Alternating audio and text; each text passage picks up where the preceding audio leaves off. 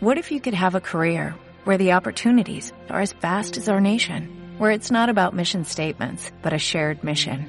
At U.S. Customs and Border Protection, we go beyond to protect more than borders, from ship to shore, air to ground, cities to local communities. CBP agents and officers are keeping people safe. Join U.S. Customs and Border Protection and go beyond for something far greater than yourself. Learn more at cbp.gov/careers. Por la señal de la Santa Cruz de nuestros enemigos, líbranos, Señor Dios nuestro. En el nombre del Padre, y del Hijo, y del Espíritu Santo. Señor mío y Dios mío, creo firmemente que estás aquí, que me ves, que me oyes. Te adoro con profunda reverencia. Te pido perdón de mis pecados y gracia para hacer con fruto este rato de oración. Madre mía Inmaculada, San José, mi Padre y Señor, Ángel de mi guarda, intercede por mí. Vamos a comenzar nuestra oración en el día de San Pedro y San Pablo, esta solemnidad en la que nos acogemos de una manera especial también a la intercesión de estos grandes santos que son como columnas de la Iglesia. En la antífona de entrada de la misa de hoy, que, que siempre marca el tono de la liturgia de ese día, ¿verdad? Como el acento particular que tenemos que tener en nuestra alma. Pues allí se dice, estos son los que mientras estuvieron en la tierra, con su sangre plantaron la iglesia, bebieron el cáliz del Señor y lograron ser amigos de Dios. Realmente, Señor, descubrimos una vida plena o sí, llena de, cosas buenas en estas palabras, porque Pedro y Pablo anduvieron por el mundo antiguo del siglo I, como nosotros ahora tenemos que andar en el siglo XXI. Dieron su vida por la Iglesia, como nosotros, que también le hemos dado la vida a nuestro Señor para hacer la Iglesia a través de esa partecica de la Iglesia que es pues nuestra familia, para nosotros la obra. Pedro y Pablo encontraron y aceptaron la cruz, distintivo del cristiano, aquello que leíamos ayer en el Evangelio, ¿no? El que no toma su cruz y me sigue. Como nosotros tantas veces, Señor, pues encontramos también la cruz en nuestra vida. Pero sobre todo, y, y por encima de todo esto, pienso yo, llegaron a ser, como hemos leído en la antífona de entrada, amigos de Dios, íntimos de nuestro Señor Jesucristo, de ti, Señor. Y por eso pudieron ser luego pues los embajadores, tus embajadores ante el mundo entero, ¿no? Le dieron la vuelta al mundo como un calcetín. Estuvieron en Roma, San Pablo con esos viajes por tantos sitios. Estos dos apóstoles fueron, en definitiva, columnas de la Iglesia porque antes fueron amigos de Jesús. Hace poco mm, el padre nos escribió el prelado del Opus Dei nos escribió esa carta hablando sobre la amistad y ahí era tan bonito, es tan bonita la parte, ¿verdad?, que habla de la amistad de Jesucristo con nosotros. Podemos ahora pensar, ¿cómo va nuestra amistad contigo, Señor? De mí se puede decir esto, logró ser amigo, amiga de Jesús, de verdad. Todos sabemos lo que es la amistad, ya lo hemos meditado muchas veces, ¿no? Ronald Knox este converso al catolicismo desde el siendo anglicano, ¿no? siendo pastor anglicano, que escribió unos libros estupendos, él decía que un paso decisivo en la amistad es cuando se empieza a llamar por el nombre uno a otro, ¿no? Llamarse por el nombre. Es verdad, ¿no? No es lo mismo decir adiós, adiós, tal que, hombre, Pablo, Pepe, Juan, María. Y que cuando se ve escrito ese nombre, pues nos recuerda a esa persona con la que se tiene esa amistad profunda. San Bernardo, por ejemplo, tiene varias homilías sobre el nombre de Jesús, donde dice pues cosas tan bonitas como esta. Árido es todo alimento del alma si no se lo rocía con este aceite. Insípido si no se lo sazona con esta sal. Lo que escribes no tiene sabor para mí si no leo allí a Jesús. Y ya concluye, ¿no? Cuando discutes o hablas, nada tiene sabor para mí, sino si no siento resonar el nombre de Jesús. Pues nosotros, Señor, fruto de esa amistad contigo, también te llamamos tantas veces por tu nombre en nuestra oración personal, ahora en este rato de oración, interiormente cada uno de nosotros. Jesús esto, Jesús lo de más allá. Jesús, qué grande eres, Jesús. Pierde el miedo a llamar al Señor por su nombre, Jesús, y a decirle que le quieres, nos recomendaba San José María en camino.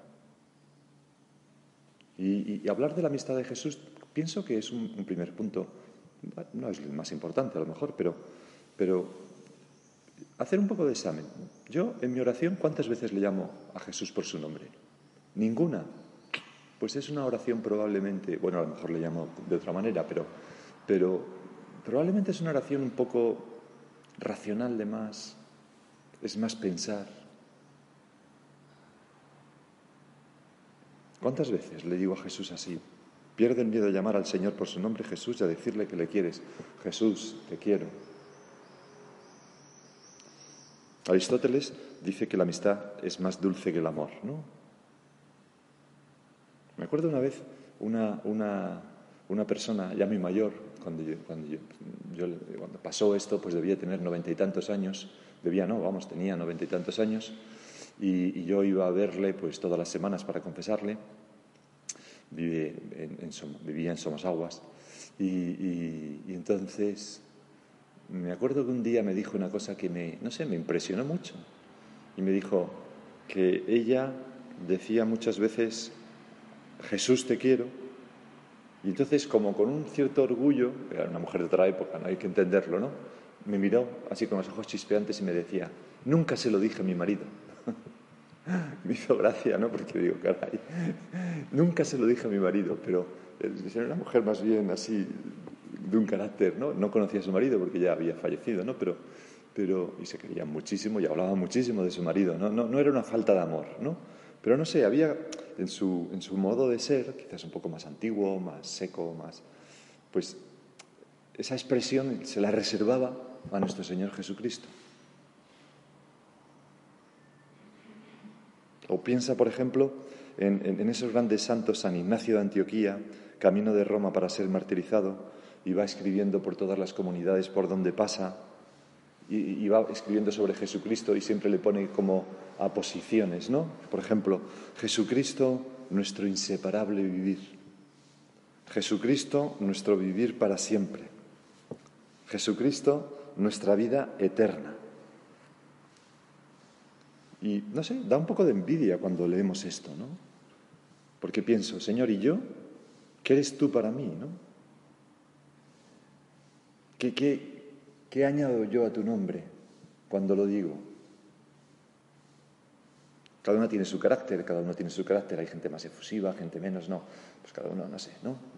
No, se puede decir lo que tenemos que decir en nuestra oración, cada uno verá, pero, pero yo como, no sé, ¿qué, resonancias despierta en mí el nombre de Jesús? Porque si no despierta ninguna, a lo mejor es que tengo que profundizar en esa amistad, darle vueltas, esforzarme un poco más hasta llegar a ser amigo de Dios. Jesús toma la iniciativa en esta amistad. San Pedro y San Pablo eran dos personas pues muy distintas, ¿no? Eh, San Pedro era un pescador analfabeto, San Pablo era un culto fariseo, eh, que tenía incluso la nacionalidad romana. Pedro se convirtió a Jesús desde el principio de la vida pública de Jesús. San Pablo pues fue un perseguidor de Jesús y se convirtió mucho más tarde. Pedro tuvo que ir purificando poco a poco su amor, que era demasiado interesado, demasiado lleno de componentes humanos, también algo presuntuoso, y tuvo que aprender a levantarse de sus caídas, a confiar más en Jesús y menos en Él, ¿verdad? Tuvo que aprender eso. Pablo, en cambio, mm, pasó de golpe de ser un fanático perseguidor de cristianos a ser su principal defensor, el apóstol de las gentes. Pero Jesucristo, tú Señor, los elegiste a los dos, distintos, para meterte en su alma y para hacerlos tus amigos. Y esto nos puede en, su variedad, en su diversidad tan grande, ¿no? Nos puede servir a nosotros también para pensar, pues a mí el Señor me ha elegido como soy, con mi carácter, con mi modo de ser muy distinto, con mi historia personal, con mis miserias. Y, Señor quiere ser amigo íntimo mío con todo ese bagaje que yo, con todas esas maletas que llevo, a pesar de todas esas cosas, o precisamente en todas esas cosas, quieres ser un amigo íntimo mío, fundamento de mi vida. Entonces, ¿por qué a veces nos comparamos? ¿Por qué voy como mendigando el consuelillo de la vanidad o del reconocimiento tantas veces? ¿Por qué, Señor, no, no sé, no, no reacciono como San Pablo que cuando se encontró contigo decía que todo lo demás lo consideraba como basura al lado de nuestro Señor Jesucristo. Nosotros tantas veces, mm, y pienso que esto es una lección también del día de hoy, tantas veces vamos mendigando un reconocimiento que, no sé, que no es propio del que tiene una amistad fortísima con Jesucristo. Hay esa historia que se cuenta en, ese libro de Francisco Fernández Carvajal, ¿no? no me acuerdo cómo se llama, ahora comienzo, me parece que se llama el libro, ¿no? Y ahí cuenta la historia del anillo, que es más o menos, pues quizás la recordáis si la habéis escuchado o la habéis leído, pero ahí lo que dice es como que pues, ambientada en un mundo así medio oriental. Yo creo que el original es de Anthony de Melo, pero bueno, no estoy seguro. Y, el caso es que eh, pues hay, hay un, pues un maestro que tiene un discípulo y entonces el discípulo tiene mucha falta de autoestima, siempre está como actuando cara a los demás, intentando prevalecer en el conjunto de los, de los discípulos y tal, ¿no? comparándose con los demás continuamente. Y el maestro le da un día un anillo y le dice, toma, coge este anillo que necesito venderlo, vete, vete al mercado y ve preguntando su valor, pero no lo vendas, a ver cuál es el mejor precio que consigues. Bueno, total, que el hombre va allí al mercadillo, empieza a enseñarlo, pues toma, te doy tantos, lo que sea, ¿no? Tantos yenes, pues 100 yenes, 150, 100, 100. Y entonces vuelve, maestro, perdón, pero no he conseguido nada, lo, máximo que me dan son 150 yenes y tal y cual. Y dice, bueno, ahora vete a este experto en joyas que hay en tal sitio, dile que vas de mi parte, enséñale el anillo y dile cuánto te da pero no se lo vendas. Entonces va allí, ¿no? Efectivamente va con el anillo, se lo entrega a este señor de parte de mi maestro tal, el otro lo observa, tarda un poco de tiempo, lo compara, etcétera, y le dice, dile a tu maestro que si lo quiere vender ahora mismo le podría dar 200.000 yenes, pero que si mm, necesita, si puede esperar un poco de tiempo, puedo llegar a 250.000 yenes. Entonces se va corriendo, maestro, maestro, que 250.000 yenes, ¿no? Y entonces eh, el maestro le da aquella lección, ¿no? Le dice, pues así eres tú como este anillo, vas mendigando 100 yenes, 150 yenes, cuando quien de verdad sabe tu valor daría 250.000.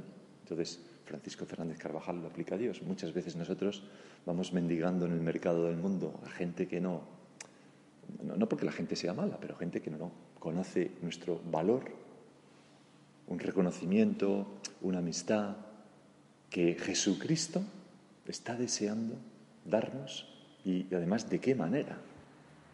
250.000 yenes, de mucha más calidad. El amor de Dios es el que da valor a nuestra vida, no la opinión de los demás. Aceptarnos como somos, como Dios nos quiere, no compararnos, me importas tú, Señor. Esa es la amistad más valiosa de nuestra vida. Y todo lo demás, para mí, como San Pablo tras su conversión, se convierte en pérdida y basura.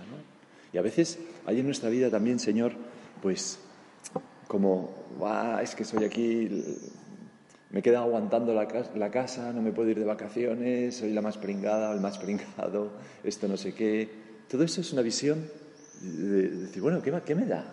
Que hace calor, hace frío, pues ¿qué más da si estoy con, pues estoy con nuestro Señor? Pues tengo unos días ahora para no sé qué, o tengo unos días para no sé cuánto, para disfrutar. la amistad con Jesucristo da fuerza a nuestra vida, da valor a todo lo que vamos viviendo. ¿Qué son 100 yenes frente a 200.000 yenes? Nada. ¿Qué más da? Todo lo demás, pérdida de basura, decía San Pablo.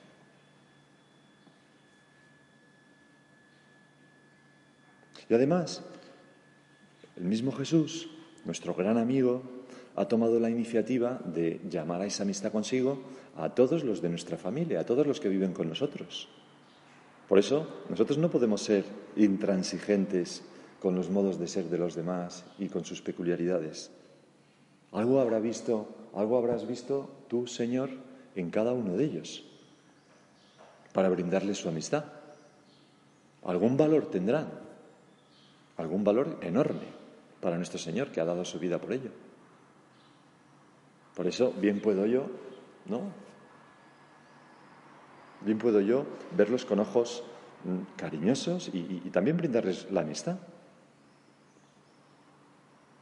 Luego, otro punto sobre esta amistad del Señor con nosotros es que en el Evangelio de hoy se nos muestra este deseo de Jesús mm, de, buscar nuestra amistad. Tras sufrir unos enfrentamientos con los fariseos, el Señor pregunta a sus discípulos, ¿quién dice la gente que es el Hijo del Hombre? Y los discípulos responden, unos lo sabemos bien, no, unos que Juan el Bautista, otros que Elías, otros que Jeremías. Y a Jesús no le basta lo que, lo que piensan los demás, porque, porque quiere oír la opinión de los que son sus amigos, que son los discípulos. Y entonces es como si el Señor les interrumpiera, ¿no? Dice, bueno, bien, bien, bien, vale, muy bien. Eso dice la gente, pero vosotros, mis amigos, ¿quién decís que soy yo? Y nos lo dice el Señor ahora desde el sagrario, ¿no? Hija mía, hijo mío, o amiga mía, amigo mío, tú, ¿quién dices que soy yo para ti? ¿Y vosotros quién decís que soy yo? Como si nos dijera, intenta no contestarme con frases aprendidas. Realmente, yo, conforme pasa el tiempo, me doy cuenta que, y te pasará a ti probablemente, que hacer examen es de las cosas más difíciles que hay. Porque uno hace examen, se examina a sí mismo, intenta discernir su espíritu y, enseguida cae en un montón de clichés y de cosas que sabemos y tal que, que, es que nos tendrían que hacer como un borrado de cerebro, ¿no? Y entonces decir, ¿para ti quién es Jesús? Entonces podríamos responder de verdad, ¿no? Pues Jesús hace algo esto. ¿Vosotros quién decís que soy yo? Pero no me contestes con lo que tú sabes que dice el catecismo, con lo que has leído, has oído mil veces. No, realmente, para ti, ¿quién soy yo? Eso daría para más de, bueno, para mucho tiempo de oración. Señor, ¿quién eres tú para mí? ¿Qué lugar ocupas en mi corazón, en mi cabeza, en mi vida? en mi tiempo, en mi prioridad de las cosas que me hacen felices, en de las cosas que me alegran. Quizás podemos decir con el corazón que para nosotros, Señor, pues eres lo más importante. Y al mismo tiempo nos damos cuenta de que estamos un poco lejos, de que somos, como decíamos ayer, un poco indignos, pero podemos atrevernos a responder sinceramente con esa misma radicalidad de Pedro. Tú eres el Mesías, el Hijo de Dios vivo.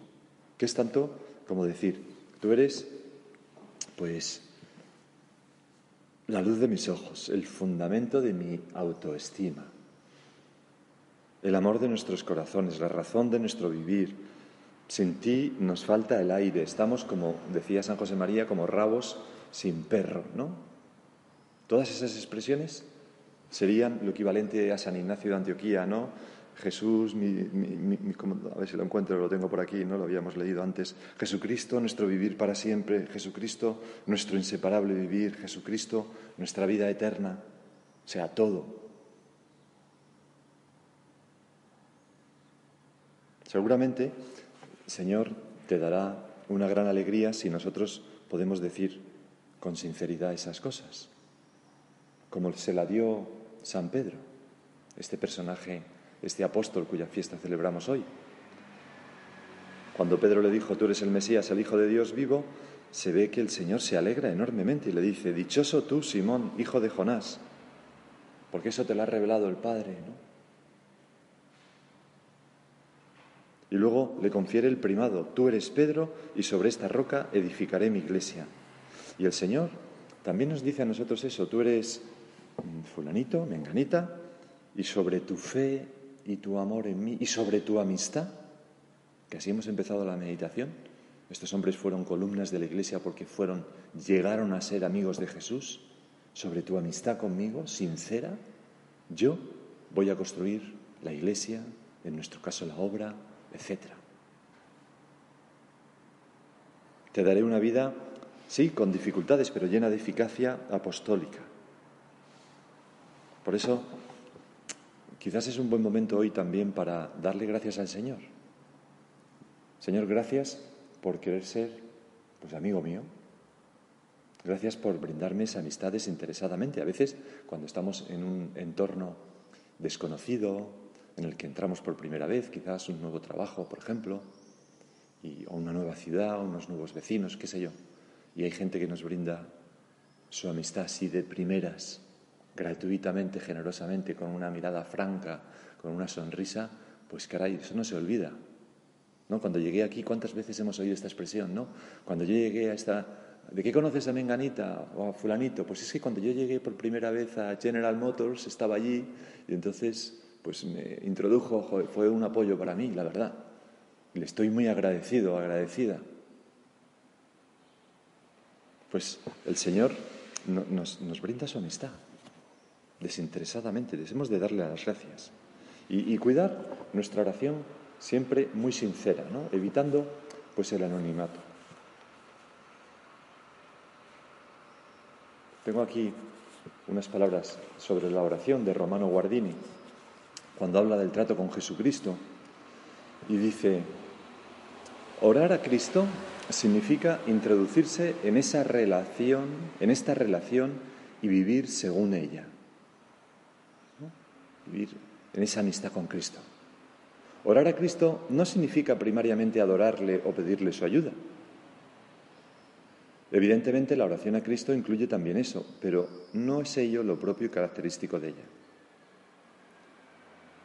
El hombre debe pedir a Cristo llegar a comprenderle. El hombre debe contemplar a Cristo, meditar sobre su vida y sus palabras, profundizar en su verdad, ordenar e iluminar sus pensamientos según las santas enseñanzas de Cristo, preguntarle lo que debe hacer para imitarle, estructurar su vida a la luz de las palabras y acciones de Cristo. El hombre debe pedir a Cristo su amor y habituar su corazón a este amor que es tan distinto de lo que nuestra naturaleza entiende por amor. El hombre debe convertir este amor en el motor de su vida. El hombre debe situarse en el ámbito de la obra redentora de Cristo y suplicarle que le represente ante la justicia del Padre, ansiar ser introducido en la nueva vida que Cristo nos ha traído y pedir que se realice en él el misterio de la nueva creación. Bueno, entrar en la vida de Cristo con la amistad. Y esta amistad con el Señor, contigo Jesús, que estás en el sagrario, nos lleva pues a superar las dificultades. La vida de estos dos santos pues estuvo llenísima de, dificultades, ¿no? Como, como quizás la está la vida de cada uno de nosotros, pero fueron fieles precisamente porque tenían esa amistad con Jesús. Pedro, por ejemplo, eh, cedió al miedo y traicionó a Jesús. Y tuvo que aprender pues a ser humilde, llorando de arrepentimiento. Dice Benedicto XVI que la escuela de la fe no es una marcha triunfal, sino un camino salpicado de sufrimientos y de amor de pruebas y de fidelidad que hay que renovar todos los días. Es muy bonito cómo va uniendo estas palabras, ¿no? Sufrimientos y amor, pruebas, fidelidad. Pedro, lo sabemos bien, traicionó al Señor, tuvo que arrepentirse. En una ocasión estaba andando sobre el mar y se hundió y recurrió al Señor a su amistad con Jesús. Señor, sálvame, ¿no? Para ser para evitar ser engullido por las aguas, etc. Y cuando todos intentaron abandonar o empezaron a abandonar a Jesús en Cesarea de Filipo, pues Pedro le dijo, Señor, ¿a quién vamos a ir? Tú tienes palabras de vida eterna. Y nosotros creemos y sabemos que tú eres el santo de Dios. Pues así, Pedro combinó en su vida pues esas dos cosas, ¿no? Que hemos leído, sufrimientos y amor, pruebas y fidelidad. Y a veces pruebas e infidelidad. Como tantas veces nos puede pasar a nosotros, que volvemos a Jesús fiados en su amistad una y otra vez. Bueno, y Pablo, pues Pablo encontró dificultades en su apostolado de todo tipo. Es que da gracia pensar, hablar de las dificultades, da risa hablar de las dificultades de San Pablo porque es que es como, no sé, cuando leemos los hechos de los apóstoles es continuamente, le van pegando palizas, lo intentan apedrear, lo dejan medio muerto y, y es como, como, no sé, como esos muñequitos ¿no? que se levantan siempre y siguen andando y siguen andando. San Pablo, venga, sigue, sigue, sigue. Trabajos, cárceles, escribe a los Corintios, azotes, muchas veces peligros de muerte, tres veces fui azotado con varas, una vez lapidado, tres veces naufragué, viajes frecuentes, peligros de ríos, peligros de salteadores, peligros de los de mi raza, peligros de los gentiles, peligros en ciudad, peligros en, en despoblado, peligros por mar, peligros entre falsos hermanos, trabajo y fatiga, noches sin dormir, muchas veces, también hambre y sed muchos días sin comer, frío y desnudez, y aparte de otras cosas, mi responsabilidad diaria, la preocupación por todas las iglesias. Va, contando, pero San Pablo era una persona feliz. Porque en otra ocasión dice, yo me alegro de mis padecimientos con Cristo. ¿Por qué? Porque su fundamento, además de ser hijo de Dios, naturalmente que se sentiría hijo de Dios, pues es la amistad con Jesucristo, contigo, Señor. Y, cuando escribía a, los romanos le decía, si Dios está con nosotros, ¿quién estará con nosotros?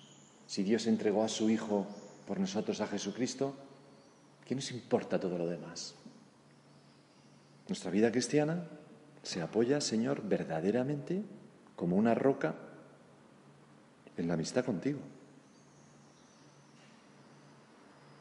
En esa amistad perseverante, fiel, bonita, que, me va a acompañar toda la vida. ¿Cómo entendemos que San José María escribiera aquel punto de camino? ¿no? buscas la amistad de personas que te hagan el destierro de esta vida más llevadero. No me parece mal, pero ¿cómo no buscas la amistad con Jesucristo? Y escribe amistad con mayúscula. Jesucristo, nuestro vivir.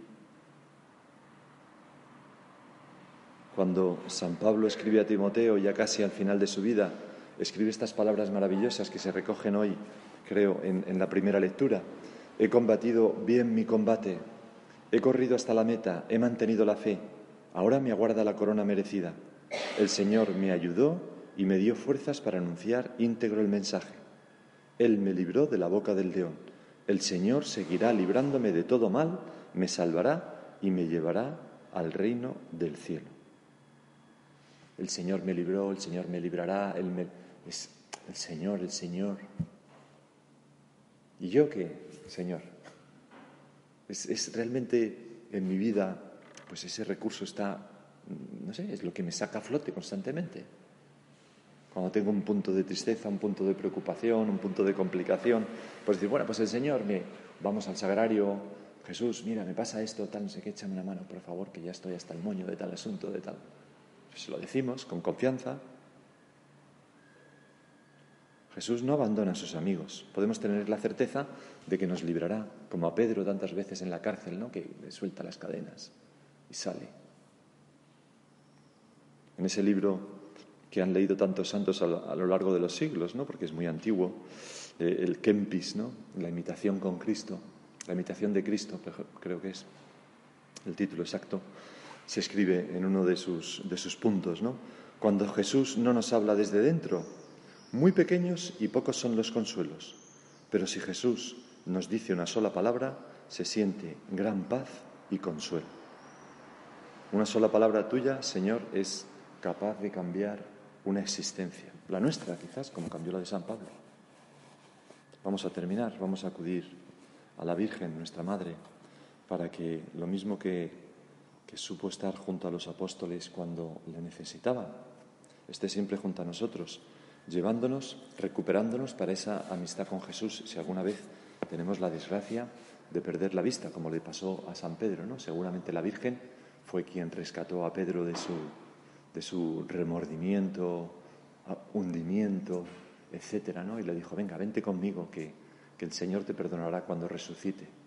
Vamos a pedirle a la Virgen que también proteja nuestra amistad con su Hijo. Te doy gracias, Dios mío, por los buenos propósitos, afectos e inspiraciones que me has comunicado en esta meditación. Te pido ayuda para ponerlos por obra. Madre mía Inmaculada, San José mi Padre y Señor, Ángel de mi guarda, intercede por mí.